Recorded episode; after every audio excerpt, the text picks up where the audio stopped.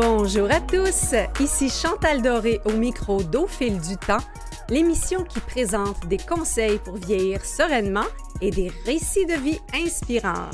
Pour cette 99e émission, bientôt centième, on s'intéresse aux centenaires et à leurs secrets de longévité. Pour nous en parler, nous recevons notre deuxième chroniqueur officiel de la saison, et j'ai nommé le chercheur en vieillissement et docteur en biologie Éric Simard. Le fondateur des produits Vitoli sera avec nous chaque mois pour nous donner des conseils pour vivre jeune plus longtemps, qui est d'ailleurs le titre d'un de ses livres. Peut-être euh, d'ailleurs qu'Éric euh, pourra nous, nous expliquer euh, ce qui a fait que la reine d'Angleterre a pu quand même vivre aussi longtemps, jusqu'à 96 ans. Je ne sais pas si ça a un lien avec le fait d'être active en tant que souveraine pendant sept décennies. On dit qu'avoir des enfants, ça garde le cœur jeune. Imaginez lorsqu'on les a à plus de 65 ans, comme c'est le cas de Richard Leclerc, que nous avons reçu quelques fois à l'émission. Richard est en effet devenu papa pour la troisième fois cette année, quelques décennies après la naissance de ses fils.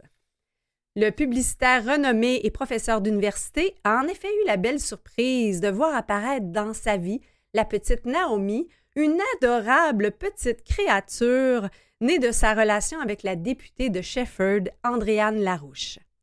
Sur la page Facebook de Richard, on peut voir la petite Naomi assister à des festivals en plein air et être la collègue de travail de son papa Richard, qui jouit d'un horaire plus flexible qu'Andréane à titre de travailleur autonome en semi-retraite. Lorsqu'Andréane siège à Ottawa, papa et fillette accompagnent maman qui nourrit bébé entre deux dossiers. Je souhaitais euh, discuter euh, du sujet avec Richard parce qu'il représente aussi deux autres euh, tendances en haute en hausse, dont la, paternité tardive, mais aussi la flexibilité d'horaire des travailleurs autonomes et les nouveaux modèles parentaux. On nous euh, propose, en fait, on propose à, Richard une chanson parce que c'est le fruit de son amour avec Andréane. Alors, une chanson bien de circonstance. On écoute Un enfant de toi de Michel Sardou et on reçoit le papa de Naomi, Richard Leclerc.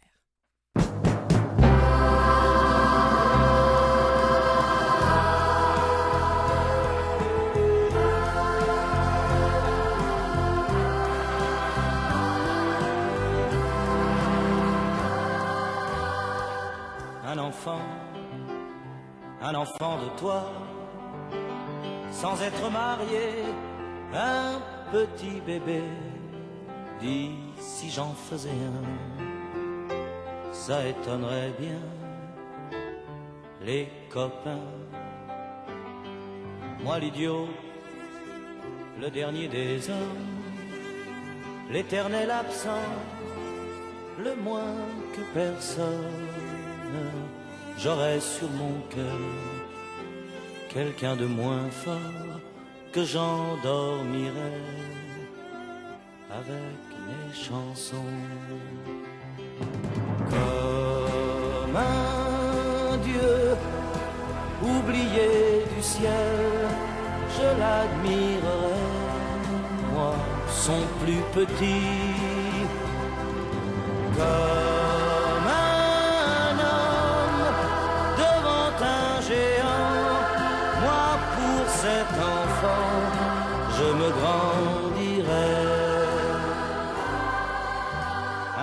Un enfant de moi qui ressemblera un peu à mon père, à mes bons côtés, à en faire pleurer les copains.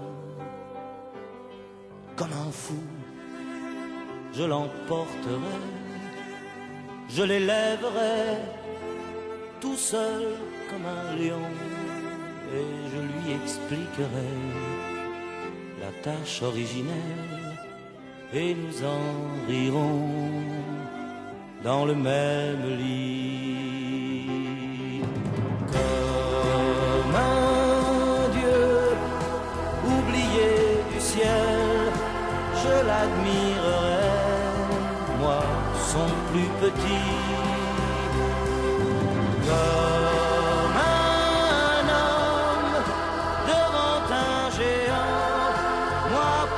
cet enfant, je me grandirai. Un enfant, un enfant de toi, sans être marié, un petit bébé. Et si tu m'en donnes un, si tu m'en fais un, tu pourras retourner avec tes copains.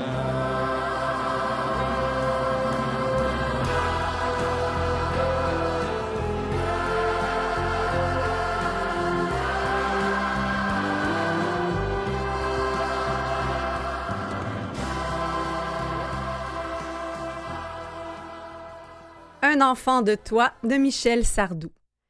Richard Leclerc a roulé sa bosse dans le milieu de la pub, autant dans de grandes agences qu'en tant que fondateur de publicitaires qui se dévoue aux causes sociales.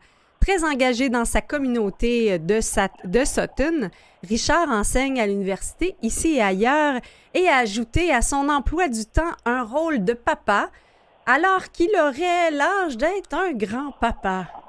Bonjour Richard. Bonjour. Ah, alors, raconte-nous comment cette euh, craquante créature Naomi est arrivée dans ta vie. Ben, je crois que oui, j'ai 67 ans, mais ma conjointe en a 39. On a déjà une petite idée, là. ça explique un peu tout, là. Andréane, euh, c'est sa première fille, c'est son premier enfant. Mm. Donc, euh, c'est un peu euh, la raison pour laquelle je me retrouve en effet à 67 ans à nouveau papa, alors que j'ai deux fils euh, qui ont 36 et 38 ans. ben, Andréane Larouche, ta conjointe qui est, députée de Shefford, a été assez transparente, même dans les médias locaux, que c'était un, bébé là, qui, vous, a un peu pris de par surprise. Oui.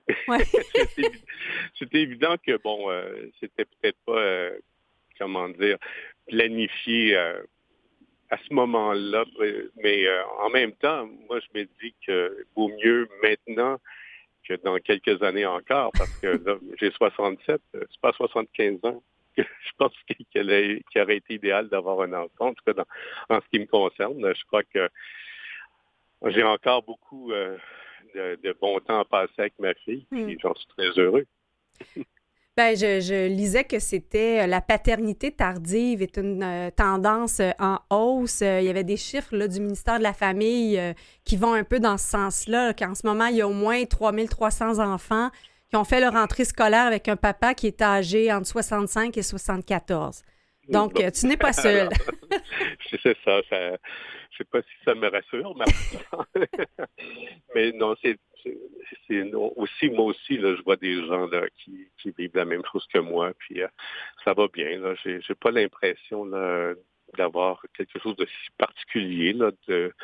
Puis moi j'aime les enfants. Alors mm. au départ, je suis pas malheureux dans dans toute cette histoire-là. Euh, puis comme mes deux fils, comme je l'expliquais.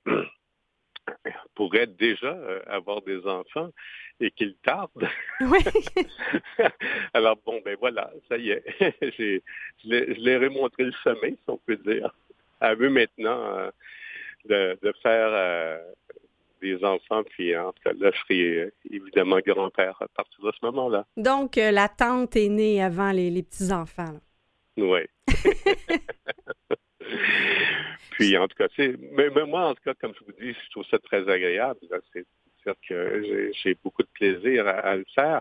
Je suis euh, aussi, comme on peut dire, en, semi-retraite. Mm. J'enseigne encore à l'université, mais euh, ça me prend quelques heures par semaine d'enseignement. Bon, les préparations de cours, ça, c'est à la maison et euh, avec Naomi à côté. c'est pas trop compliqué. C'est vraiment... Là, dans le fond, j'ai beaucoup de disponibilité aujourd'hui mm. que j'en avais à 29 ans quand, j'ai eu mes deux fils. 29 et 31 ans. Et euh, à l'époque, j'étais comme vice-président création d'une agence de communication. Alors, vous mm. comprenez que le nombre d'heures par semaine euh, dans ce genre d'entreprise, c'est 70 minimum. Alors, voilà, je, considère que dans le fond, j'ai eu des belles expériences euh, dans, ces années, des années où j'avais 29-30 ans, puis que j'ai encore une très belle expérience aujourd'hui. C'est différent, j'ai plus de disponibilité. Euh. Oui, ben c'est ça, c'est ça, tu es plus présent euh, pour ta fille, mais euh, est-ce que aussi il y, a une question d'époque aussi que euh, de nos jours, les, les, papas sont davantage présents peut-être qu'il y, a, y a 30 ans? Exact. C'est, peut-être en effet une évolution qu'il y a eu chez l'homme. je pense que, bon, moi, de toute façon, je, regarde mon père, mon père qui est décédé aujourd'hui, mais il, était très présent aussi euh, à la maison. Il s'est très, très bien occupé de ses deux fils, mon frère et moi. Alors, peut-être que j'ai eu déjà euh, un, comment dire, un, bel exemple hein, quand j'étais moi-même petit. Mm-hmm. Et que pour moi, c'est normal. Ce que je fais aujourd'hui, c'est, je suis pas personne. Dans le fond, j'ai été peut-être éduqué de cette façon-là. Puis euh, aujourd'hui, ben, je fais de même. Quelle autre différence tu vois entre le fait d'être père à plus de 65 ans et à 30 ans à l'époque? Ben, comme je l'explique, c'est la disponibilité. Ça, mm. c'est la c'est vraiment majeur. Euh, puis, je sais pas, j'ai pas perdu ce que j'appellerais de mon de ma patience, puis euh, de ma capacité de euh, de vivre finalement, parce que c'est ça, un bébé, ça, ça, se réveille parfois la nuit. Ça, parfois, oui. ah, mais je ne veux pas me vanter, mon essence. À trois mois, elle faisait ses nuits déjà. Puis c'est fou parce que c'est vraiment, c'est vraiment un, un bébé euh, très, très facile, comme on dit. C'est-à-dire que très rapidement, euh, elle, elle, a fait ses nuits comme je l'expliquais. Puis c'est un bébé qui, euh, qui suit. Mm. elle, a des, des, parents actifs. Même si moi, je suis, comme je l'expliquais, en semi-retraite, je bouge quand même beaucoup. Euh, ne serait-ce qu'en suivant maman en, plus d'enseigner. Puis euh, c'est ça, c'est ça. J'ai pas, dans le fond, là, c'est pas une j'ai pas d'exemple concret, mm-hmm. mais je vis bien ce que j'ai à vivre. Oui. Est-ce que tu as eu des quand tu l'as su, est-ce que tu as eu des inquiétudes justement de euh, par rapport au sommeil, euh, peut- être que ça serait peut-être plus difficile physiquement au niveau de la forme pour toi, que tu t'avais-tu peur d'être plus affecté? Non, ou... peut-être, euh, je sais pas, innocent.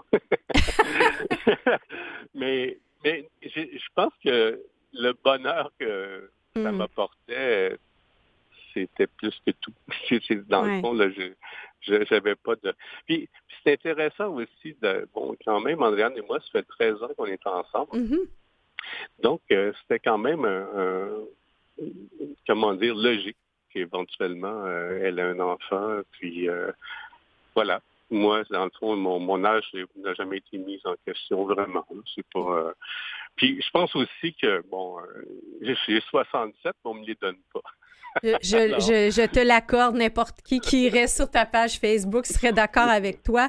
Mais en effet, tu es très actif, tu es très, très impliqué et ta fille rentre dans cette mouvance-là. Je disais en introduction à quel point on la voit déjà assister à toutes sortes de festivals en plein air. Exact, elle nous suit. dans le fond, euh, on n'a pas pris euh, l'option de, faire garder euh, pour des choses qui sont accessibles, comme, ben, comme vous le dites si bien, des, les spectacles en plein air qu'on a eu cet été, on l'amenait toujours. c'est, agréable, elle est, elle est dans nos bras. puis à la limite, elle découvre très jeune, si on peut dire, à quelques mois, elle découvre déjà ce que j'appellerais l'environnement musical et tout. Je, je pense que c'est une façon comme une autre euh, d'ouvrir des portes à un très, très jeune âge. Et euh, en tout cas, on espère que qu'elle aimera, mm-hmm. elle aussi finalement ce qu'on aime. Euh, moi, je pense que c'est un effet d'entraînement. Elle est, elle est vraiment comme facile et mm-hmm. Elle nous le rend bien. L'amour qu'on lui donne, elle nous le rend bien. C'est très agréable. Euh, Richard, on va écouter une pièce musicale, puis tu pourras me raconter après comment vous vous, organisez euh, au quotidien, puis euh, un peu le fait que tu as des enfants de différentes générations. Alors, je te propose d'écouter À ma fille de Charles Aznavour. On se reparle tout de ah. suite après. C'est bien.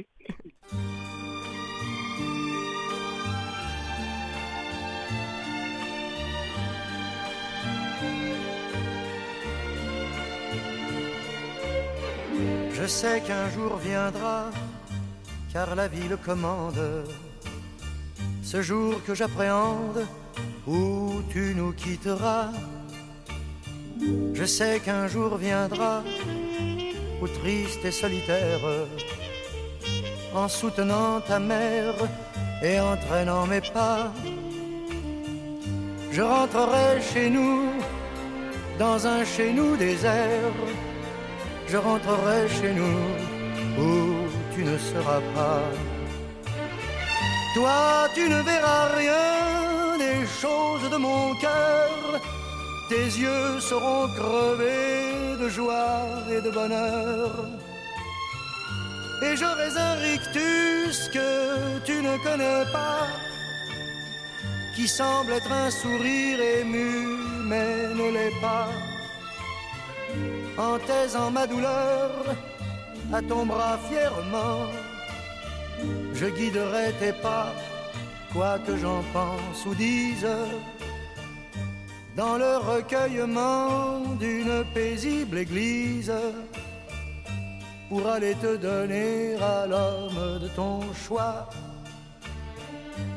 qui te dévêtira du nom qui est le nôtre, pour t'en donner un autre que je ne connais pas. Je sais qu'un jour viendra, tu atteindras cet âge où l'on force les cages ayant trouvé sa voie. Je sais qu'un jour viendra, l'âge t'aura fleuri et l'aube de ta vie ailleurs se lèvera. Et seul avec ta mère, le jour comme la nuit, l'été comme l'hiver, nous aurons un peu froid. Et lui qui ne sait rien du mal qu'on s'est donné, lui qui n'aura rien fait pour mûrir tes années, lui qui viendra voler ce dont j'ai le plus peur, notre part de passé, notre part de bonheur. Cet étranger sans nom, sans visage, ô combien je le hais. Et pourtant, s'il doit te rendre heureuse, je n'aurai envers lui nulle pensée haineuse. Mais je lui offrirai mon cœur avec ta main je ferai tout cela en sachant que tu l'aimes, simplement car je t'aime le jour où il viendra.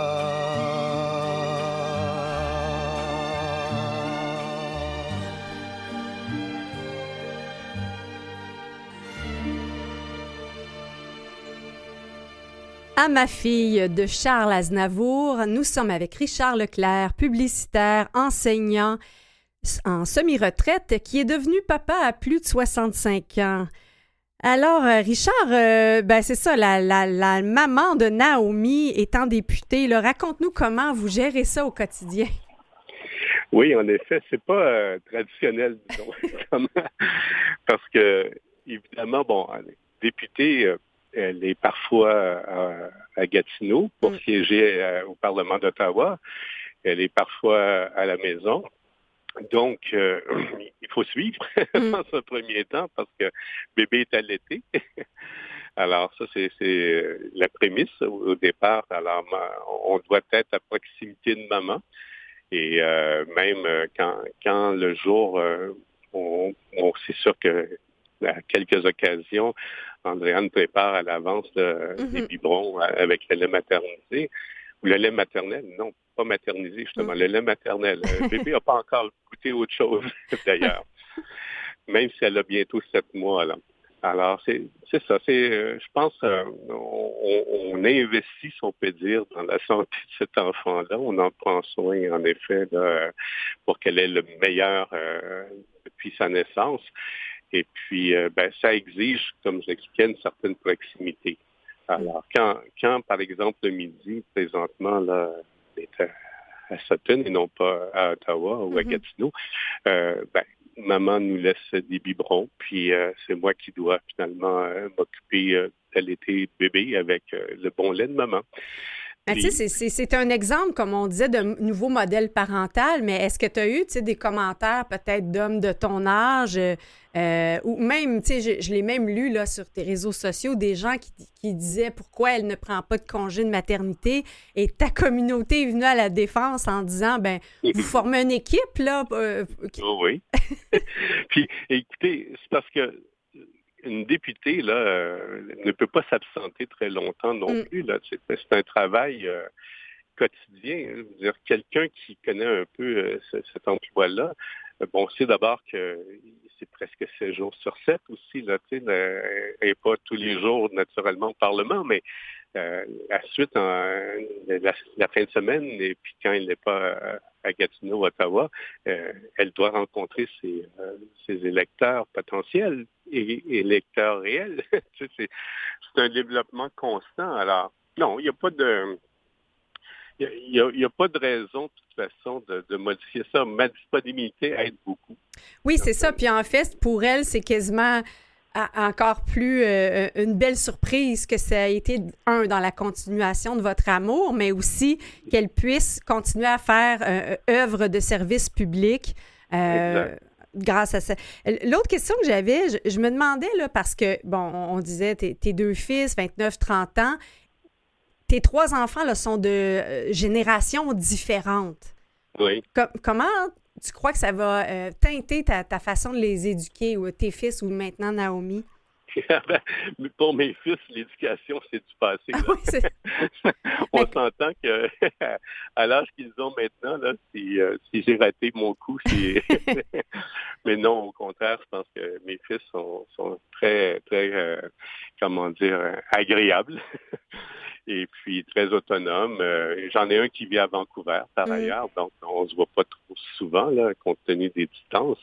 Puis l'autre, à mon, voyons, il, est ici pas loin là, euh, dans notre région, mais finalement, euh, c'est ça. C'est deux façons différentes aussi d'aborder euh, la chose. quand j'ai élevé mes fils, comme je l'expliquais tantôt, j'étais vice-président d'une agence de mm-hmm. communication. Donc, j'essayais de donner le maximum de bon temps à mes deux fils et d'avoir une qualité chaque fois qu'on avait l'occasion d'être ensemble.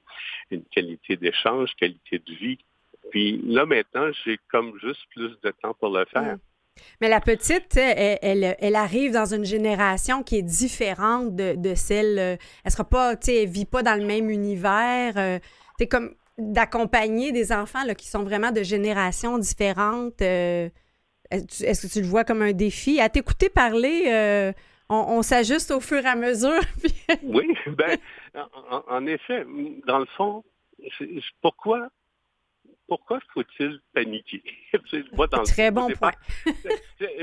moi, c'est le genre de métier que j'ai eu, mm. euh, que je fais encore euh, moins, moins intensément qu'avant, mais j'en ai eu, moi, des défis à relever dans ma vie. Et, finalement, euh, le défi d'avoir un troisième enfant à, mon âge, c'est très agréable. C'est pas c'est pas du tout contraignant. Comme je dis, en plus, on a un bon bébé. Donc, moi, je le, prends au jour le jour. Effectivement, là, il n'y a pas de grande planification, quoi que ce soit. Bon, on sait qu'on a des rendez-vous euh, de santé à prendre de temps en temps pour faire certaines vérifications. C'est parfait, c'est bon, ça va. ben, je euh, pense que, euh, ouais. ben, le, le, fait de... Absolument. Puis, tu sais, avec l'âge aussi, on relativise les choses. Donc, ça devient quasiment un, volet intéressant parce que tu as appris à gérer beaucoup de stress euh, dans le passé, donc tu peux plus relativiser maintenant.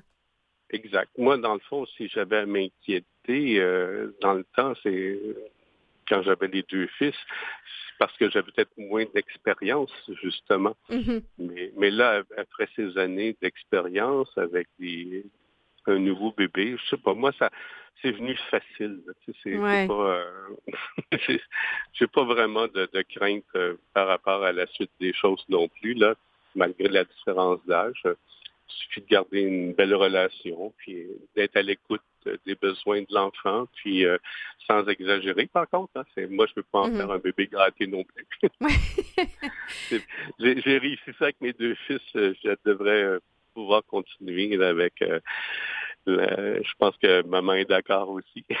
Andréane aussi. On n'a pas du tout l'intention de, mm-hmm. d'en faire un, bébé euh, exigeant parce qu'on l'aurait trop gâté.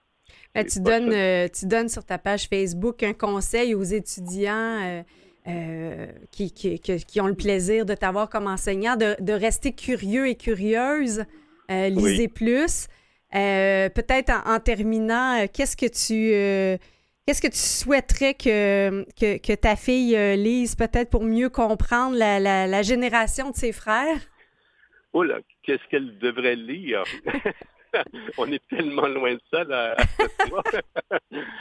ben, je sais pas. Ben, dans le fond, euh, je pense qu'on est déjà euh, en train de lui lire des histoires. On, essaie beaucoup de la stimuler dans, ce sens-là aussi. Là. On est des parents qui aimons raconter des histoires, qui aimons lire avec elle. Euh, donc, euh, elle fera bien ses choix quand ça viendra le temps. Mais, en tout cas, nous, on stimule. Je suis convaincue, Richard, que tu vas lui, euh, lui faire la lecture de, Tintin et ça. Ah! Écoute, ça, ça, euh, ça serait difficile à éviter parce que déjà la décoration de sa chambre, qui était la décoration de mes euh, deux fils, c'est Tintin. Alors, elle est déjà dans un monde euh, qui est aux couleurs de Tintin. Donc, mais ça, elle ne sait pas encore, mais effectivement, la collection est là qui l'attend. Richard, merci de nous avoir euh, parlé de, ta réalité. Euh, qui, est le reflet, comme ça, de, nouvelles euh, tendances, la flexibilité d'oral et nouveaux modèles parentaux. Je retiens des fois que, sais, on dit, j'étais peut-être innocent, ben, d'avoir, d'avancer avec confiance, puis... Oui, je pense que c'est important, tous les deux, dans les derniers mois, je pense qu'on est confiant en l'avenir, puis ça, ça roule. on avance toujours. Merci beaucoup, euh, Richard. Merci d'avoir été avec nous. Un beau bonjour à Naomi. Merci. Bonjour. Naomi. Bye. Bye. Bye. Après la pause, la chronique d'Éric Simard, Vivre jeune plus longtemps.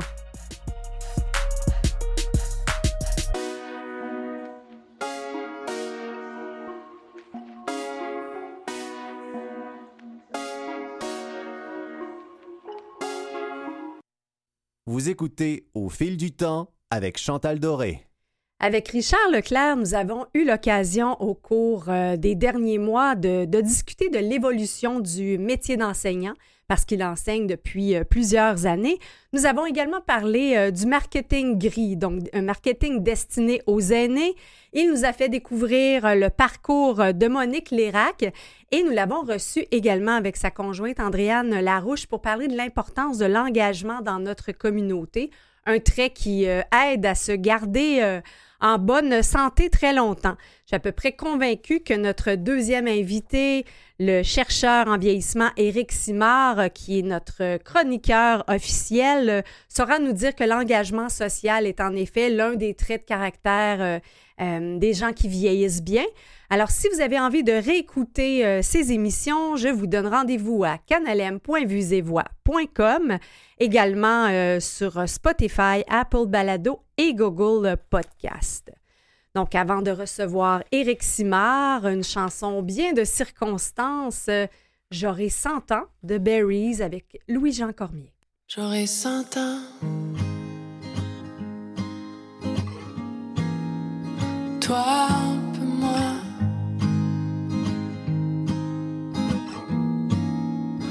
m'allongerai au chaud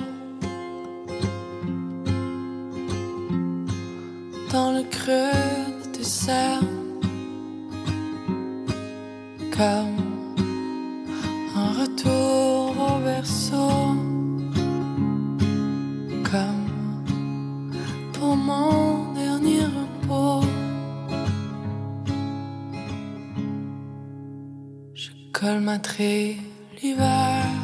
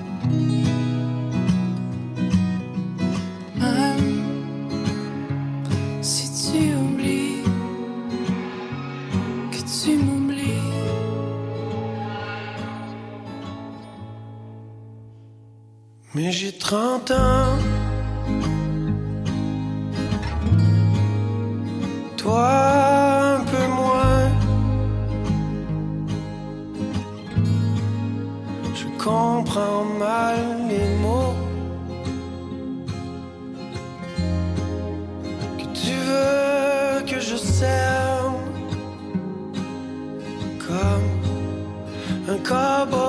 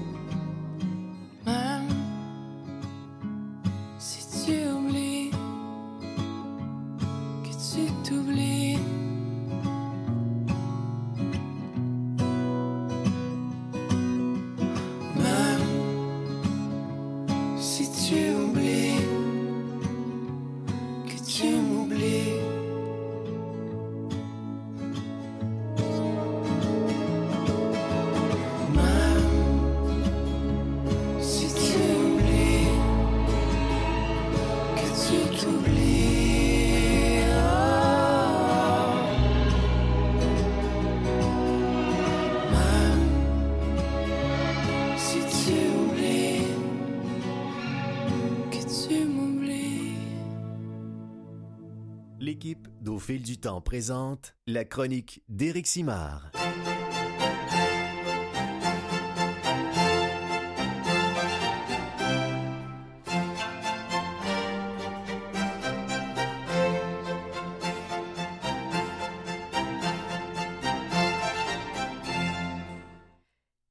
Accueillons Éric Simard, notre tout nouveau euh, chroniqueur. Il est euh, chercheur dans le domaine de la longévité, docteur en biologie, créateur de la gamme Vitoli et auteur de Jeunes plus lo- vivre vivre jeune plus longtemps. Bonjour Éric.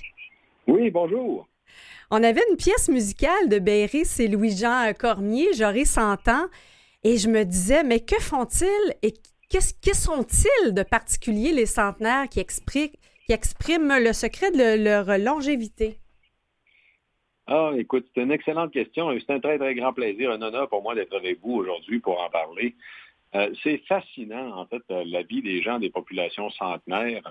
Euh, ce qu'il faut comprendre, en fait, c'est que c'est des gens qui maintiennent une capacité physique, en fait, capacité mentale hors de l'ordinaire, beaucoup plus longtemps que la, normale, beaucoup plus longtemps que la moyenne de la population. Pour vous donner quelques idées, en fait, on, sait hein, que les gens, les centenaires habituellement, sont des gens qui vont garder leur capacité mentale jusqu'au dernier moment en fait, mm. de leur vie, donc ils vont rester lucides. Mais c'est aussi des gens qui vont garder une capacité physique là, euh, remarquable. Comme par exemple, on sait dans des populations comme Okinawa qu'il y a des personnes de 90 ans qui sont encore actifs sexuellement, qui sont encore en mesure de faire du vélo. Oui, au Japon, hein, il y, a, beaucoup un taux de centenaire euh, assez euh, extraordinaire. Oui, mais définissons un peu, oui, les populations centenaires, qu'est-ce que c'est? Hein? C'est que c'est. Il y, a plusieurs régions de par le monde qui ont été beaucoup étudiées euh, dû à leur euh, grande proportion en centenaire, dont la région d'Okinawa, bien sûr, au Japon. Donc, le Japon étant le pays dans le monde qui a la plus grande longévité, tout pays confondu. Mm. L'île d'Okinawa a une longévité encore plus élevée, en fait, que le Japon, la longévité moyenne de la population. Euh, il y a d'autres régions comme ça de par le monde, entre autres les Blue Zones qui ont été beaucoup étudiées, des régions entre autres de l'Italie, de la Grèce, une région de la Californie, puis donc une de l'Amérique du Sud. Euh, qui sont donc des régions où on va retrouver des gens, une grande proportion de centenaires, qui sont des gens qui vont avoir des niveaux de risque de maladies reliées au vieillissement qui sont beaucoup plus faibles, donc des niveaux de cancer très faibles, des niveaux d'Alzheimer très faibles euh, aussi. Euh, des gens qui vont se rendre à un âge très avancé en gardant leur capacité. Souvent, on va voir des centenaires, des gens de 103, 104 ans qui sont encore en, mesure de travailler et qui vont mm. travailler, justement, vont aller travailler au marché, euh, vont euh, des fois cultiver eux autres mêmes leurs légumes puis aller les vendre eux autres mêmes en fait au marché. Donc c'est réellement des gens qui sont en mesure de profiter de la vie beaucoup plus longtemps. Bien, justement, on a la, reine d'Angleterre qui, est, qui est décédée ces, derniers jours à 96 ans, très active jusqu'à la fin. Est-ce que ça pourrait expliquer le secret de sa longévité? oui, en partie. Bien sûr, c'est fascinant de parler de quel point ils gardent leur capacité, mais tout le monde va être intéressé à savoir comment ils le font, en fait, hein. et, ça repose sur quoi? Donc, l'exemple de la Reine d'Angleterre, effectivement, est intéressant. Euh, à mon point de vue, à moi, il ne faut pas arrêter. Il ne faut, mm. jamais arrêter. En fait, euh, le, mot retraite ne devrait pas exister. On devrait considérer, en fait, une deuxième étape, troisième étape de notre vie, euh, peut-être une deuxième, troisième carrière, d'avoir encore des projets, mais il ne faut pas arrêter en, en, tant que tel. Parce que d'un point de vue biologique, tout ce qui ne sert pas disparaît, malheureusement.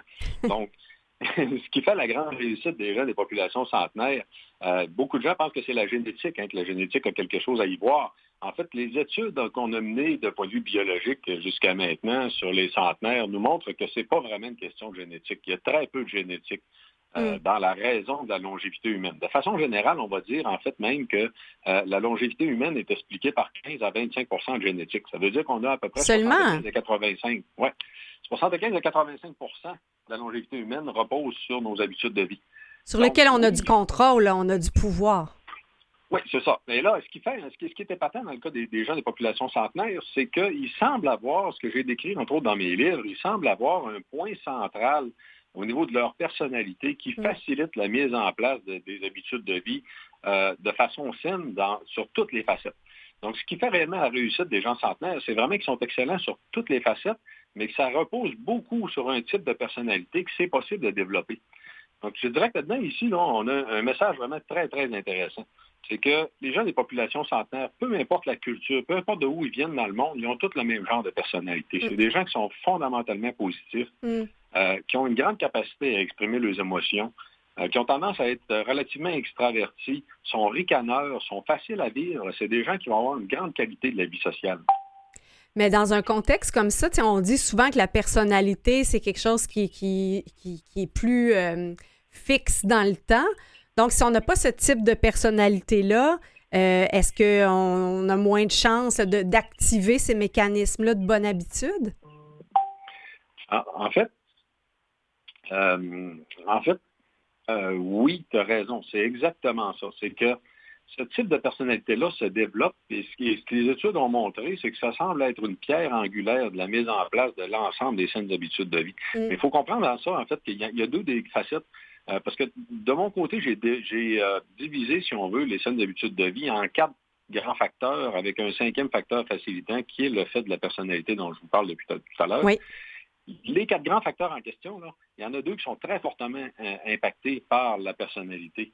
Euh, donc, si on les regarde, les quatre grands facteurs, il y en a deux qu'on deux qu'on en parle beaucoup, là, c'est l'alimentation, bien sûr, puis l'activité physique, ça, on en entend beaucoup parler. Euh, les deux autres sont moins euh, bien contrôlés, moins connus probablement. C'est la saine gestion du stress dans laquelle j'inclus la qualité du sommeil Mhm. euh, et la qualité de la vie sociale. Le fait d'avoir ce type de personnalité-là chez les gens des populations centenaires, ça va leur amener une très grande qualité de la vie sociale, ce qui va les aider aussi à réduire énormément leur stress. Et ça va faire de eux, généralement, des gens plus actifs, qui vont rester actifs plus longtemps aussi, euh, d'où en fait l'impact sur l'activité physique, mais qui vont être plus consciencieux de façon générale sur l'ensemble de leur vie, ce qui va les amener aussi à considérer leur alimentation comme étant un point euh, de support en fait à leur santé, pour l'optimisation de leur santé. Les Japonais, en fait, ont dans leur culture l'idée que ce qu'ils mangent va les garder en santé. Donc, que- quelle belle façon de voir les choses. Ben, tu parles du, facteur social. On parlait tout à l'heure des blue zones, donc des zones bleues. Euh, question comme ça, pourquoi bleu? Hey, euh, c'est une excellente question. J'en ai aucune idée. Parce que les Blue Zones ont été décrits par un, journaliste du National Géographique euh, il y a une trentaine d'années déjà. C'est les cinq zones de par le monde que j'ai mentionnées tout à l'heure. Il y en a d'autres maintenant, des secteurs où on, s'est rendu compte que la population avait le même genre de, de paramètres. Même quand en Italie, en fait, il y a même un, un- un petit village, il est tout petit, là, mais bon, euh, qui ont à peu près trois fois le niveau centenaire que ce qu'on retrouve à Okinawa. Euh, Rosetto? et- Hein? Est-ce que c'est Rosetto? Non, ça s'appelle, euh, ça s'appelle, en fait, c'est le village natal de Walter Longo. Là. Je, je- le nom m'échappe. Euh, C'est un, c'est un nom qui sonne à peu près comme ça, remarque, là, mais en Italie, il y en a beaucoup. Malheureusement, je je ne me, souviens pas exactement du nom euh, de la place, c'est un tout petit village. Mais c'est juste pour expliquer qu'il y en a d'autres de ces secteurs-là. Euh, ce qui est particulier dans le cas des Blue Zones, c'est qu'ils sont allés catégoriser, en fait, euh, euh, jusqu'à 7, 8, même 13 facteurs qui expliqueraient la longévité de ces populations-là pour les mettre en relation entre elles, puis qu'on soit en mesure de tirer des conclusions sur les facteurs qui reviennent dans toutes les populations. Que- parce que ils ne mangent pas tous exactement la même chose, ils ne vivent pas exactement tous de la Mm. même façon, Euh, ils n'ont pas tous les mêmes croyances, malgré le fait qu'ils ont tous des croyances, cependant, hein, ça fait aussi partie euh, de la chose. Mais euh, d'un point de vue personnalité, c'est tous des gens qui ont un but, un objectif euh, en tant que tel dans la vie, si ce n'est le fait que d'être utile à leur société. Mhm. Euh, de- quand on regarde du côté d'Okinawa au Japon, justement, c'est stupéfiant de voir des gens de 103, 104 ans que leur motivation tous les jours d'aller travailler au marché, c'est de se sentir utile et de rendre service dans la société, malgré leur grand âge avancé. Et puis là, on- quand on regarde un peu les centenaires, mettons, euh, canadiens, les centenaires d'aujourd'hui, euh, c'est des personnes qui sont nées là, à- avant euh, ou autour de 1911. Donc, euh, euh, à un moment où on n'est pas dans, les baby boomers, là, on est dans une autre génération. Donc, on pourrait facilement penser que ça, avec le vieillissement des baby boomers qui ont été plus sensibilisés à ces habitudes de saines de vie, on, s'attend à une, une hausse spectaculaire des centenaires? oui, oui, effectivement. Euh, Oui, tu as tout à fait raison. Juste par un principe de vieillissement de la population, on va avoir une hausse spectaculaire des centenaires. Euh, hausse qui pourrait être beaucoup plus importante que ça si on améliorait en fait les Mm. habitudes de vie en Amérique du Nord. Il ne faut pas, faut pas se le cacher. On, on a des taux en Amérique du Nord de cancer et d'Alzheimer qui sont beaucoup plus élevés que les gens des populations centenaires. Mm. Euh, Puis là, ici, juste donner une idée, euh, les- les- les- la première cause de mortalité en- en- dans les populations centenaires ne sont pas les maladies cardiovasculaires ni le cancer, c'est la pneumonie. Ah oui, Donc, hein? oui, donc ça fait beaucoup réfléchir sur nos habitudes de vie à nous, en fait, qui ont amené, c'est que leur organisme finit par, euh, euh, malheureusement, en fait, euh, s'affaiblir suffisamment pour qu'à un moment donné, ils ne seront pas capables de, de résister à une infection euh, très importante, très sérieuse. Donc, ils vont mourir d'une pneumonie, mais ils ne mourront pas d'un cancer ou des maladies cardiovasculaires comme nous, on meurt, en fait, en Amérique du Nord. Mhm. Donc, ça, ça fait beaucoup réfléchir sur qu'est-ce qu'on pourrait vivre, mais en, en passant, élément fort intéressant aussi pour les gens qui nous écoutent, euh, mon arrière-grand-mère à moi, quand j'ai écrit mon premier livre, je me suis rendu compte que c'était une personne qui avait exactement la, la personnalité des gens des populations Ah oui. centenaires. Ouais. Donc, elle t'a était- inspiré probablement dans, dans ta quête là, de, de- des secrets de la longévité. Euh, J'avais pas réalisé ça av- avant d'écrire mon premier livre, justement. C'est quand j'ai écrit le chapitre sur les- la personnalité, là, je me suis rendu compte que j'ai eu un flash, en fait. Je me suis dit, Mhm. mon arrière-grand-mère était exactement comme ça. Et c'était quelqu'un qui était né euh, en, en 1900 juste. hein. Donc, elle, Mhm. elle suivait les années, comme on dit. Elle est décédée en, en 1998, à 98 ans. Et, et- et juste pour vous situer, vous donner une idée, là, la dame en question euh, avait jamais été hospitalisée, malgré le fait qu'elle avait eu neuf enfants. Wow. Euh, oui, effectivement, jamais dormi une nuit à l'hôpital. Et quand elle a été hospitalisée, en fait, dans, dans la fin de sa vie, là, euh, les médecins l'ont gardée. En fait, euh, elle a été deux semaines à l'hôpital. Les médecins ont fait venir la famille disant que euh, jamais, jamais elle ressortirait. En fait, ils disaient qu'il n'y a plus rien qui fonctionnait. Elle avait encore toute sa tête, en fait. Mm. Puis elle nous disait qu'elle avait mené une très belle vie, qu'elle était fière de nous autres, qu'elle était contente de la famille, que blablabla. Bla, bla, puis elle s'est endormie une nuit, qu'elle s'est jamais réveillée. Donc, c'est ça la différence. C'est ça que ça fait la différence, en fait, de faire très attention à nos habitudes de vie, puis d'adopter, en fait, un mode de vie centenaire, comme les gens des populations centenaires. C'est jusque là que ça peut aller, justement. Ben Eric, on aura le plaisir euh, au courant des prochains mois de, creuser encore plus euh, le volet des saines habitudes de vie de différentes euh, manières. Donc, merci d'être avec nous pour cette première chronique et d'être avec nous pour les prochaines. Ça a été un grand plaisir et ça va être bien sûr un plaisir de vous accompagner au cours des prochains mois. Merci Éric, beaucoup. Je t'offre d'écouter euh, une chanson d'André Waters qui s'appelle 100 ans.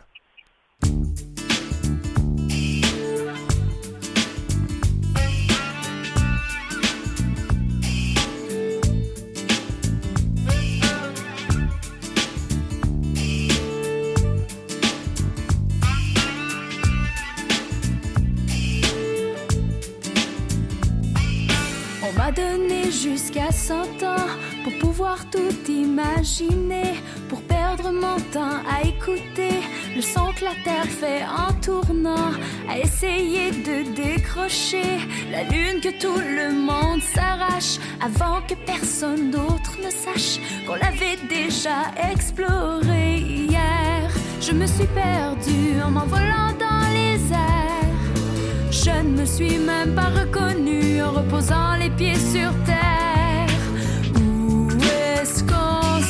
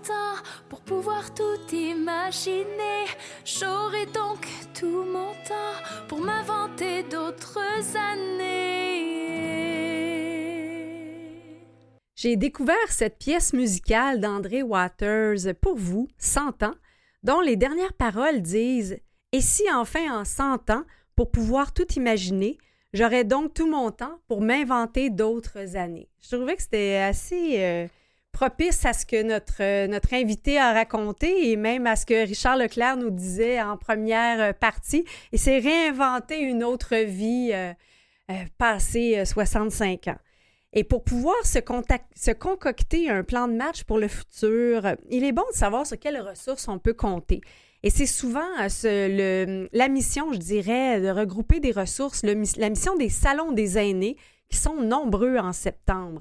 Je vous en parle, je vous parle notamment celui du 17 septembre, il y a celui de Saint-Jérôme qui regroupe euh, des euh, exposants, mais aussi euh, des conférences, dont celle de Michel Forget que nous avons eu le plaisir de recevoir à Au fil du temps.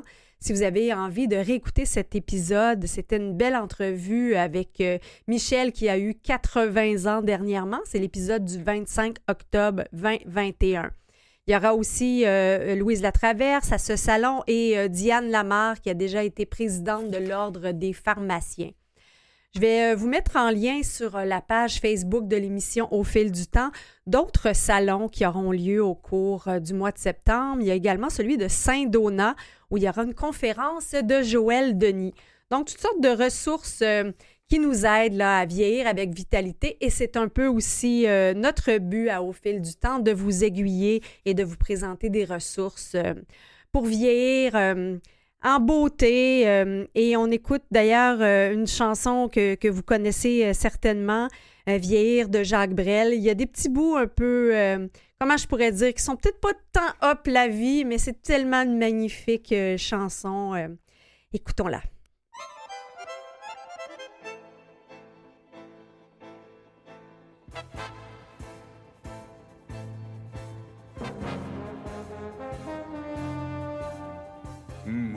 En rougissant, suivant la guerre qu'il fait, du fait des Allemands à cause des Anglais.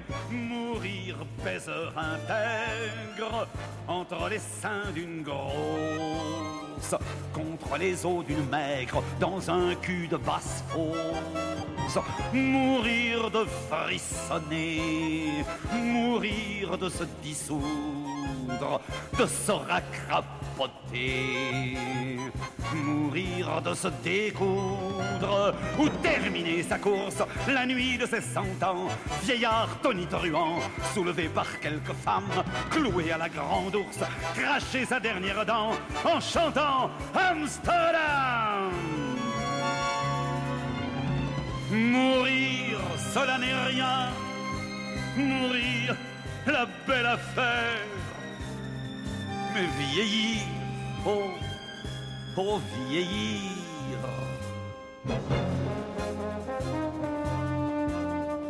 Mourir, mourir de rire, c'est possiblement vrai.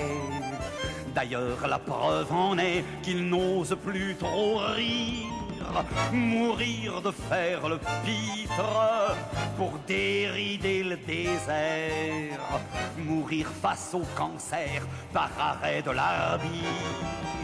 Mourir sous le manteau tellement anonyme, tellement incognito, que meurt un synonyme, ou terminer sa course la nuit de ses cent ans, vieillard tonitruant, soulevé par quelques femmes, cloué à la grande ours, cracher sa dernière dent en chantant Amsterdam. Mourir, cela n'est rien. Mourir, la belle affaire.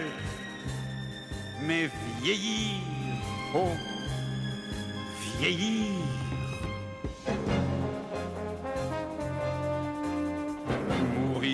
Couvert d'honneur et ruisselant d'argent.